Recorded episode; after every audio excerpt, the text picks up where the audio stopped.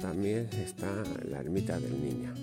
La ermita del niño, hermitage of the child, is also close by. This hermitage was the home of a visionary, a mystic woman from the 16th to 17th century.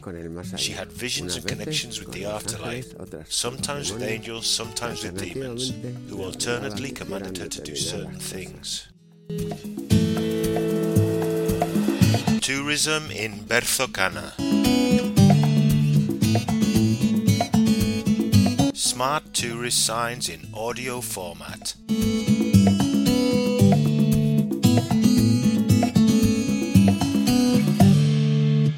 Hermitage of the Child.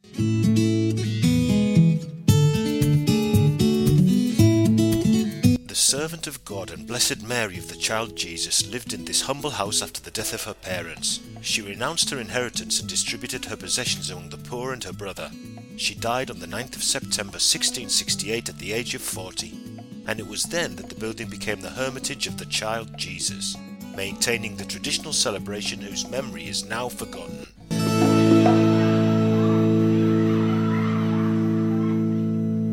Every year, the circumcision of Jesus was celebrated. This celebration began during the life of the Blessed, who instituted it by order of the angels in commemoration of her own name.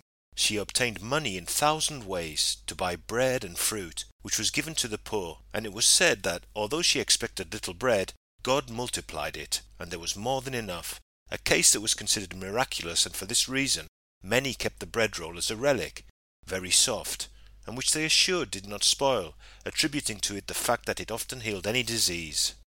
The Blessed prepared and decorated an image of the child Jesus, which she had placed on a small altar next to her frame. After giving the alms and with a large group of children with their pike flags and halberds, they danced and sang coplas to which the audience responded. On the trimmings of the small altar, the name of the child Jesus was written, together with the names of all the children of the village who were present at this heavenly dialogue. The image was then transferred to the church in a very peculiar procession the chronicle of which reads, Not in the form of a procession. It was placed on the high altar and vespers were sung with all solemnity while the children danced. The following day, Mass and a sermon were officiated by the friars of Guadalupe, who came expressly every year, and who were permitted by the priest of Berzocana. We do not know how long these celebrations lasted, but they continued after the death of the devotee under the patronage of her relatives. But the most important fact for which our mystic woman almost became a saint of the Catholic Church was the mysterious connection she claimed to have with the angels and demons, who alternately ordered her to perform certain acts.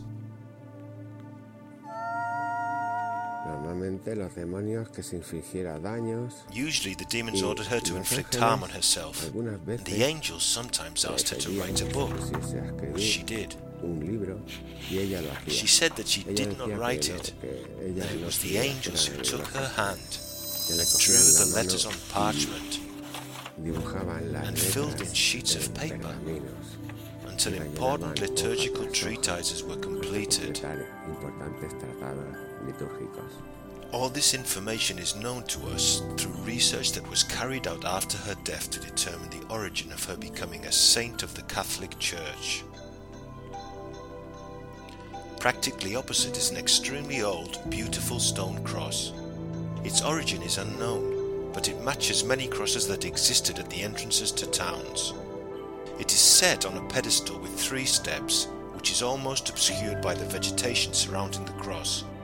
But if we approach it, we'll see some interesting bowls, which are small basins carved in the stone. Its origin is rather uncertain. For some, it's a game for children and grown ups, for others, an ancient scripture, some people think that they correspond to the movements of the moon or stars. In any case, it's a connection point with the ancestral cultures that have lived in these vast mountains since time immemorial. The building was restored a few years ago, returning it to its original style and giving value to it as a whole. However, it is in need of further attention. The local community is planning to build a centre for the interpretation of the Blessed Menaces where the things that are still preserved can be collected, and where the figure and work of such an important personality can be explained. A QWERTY podcast production for Radio Viajera, financed within the framework of the Project for the Development of Smart Villages of the Government of Extremadura and the European Union, with the support of the Berzocana Town Council. Samboto and Miguel Urbina have taken part in this episode.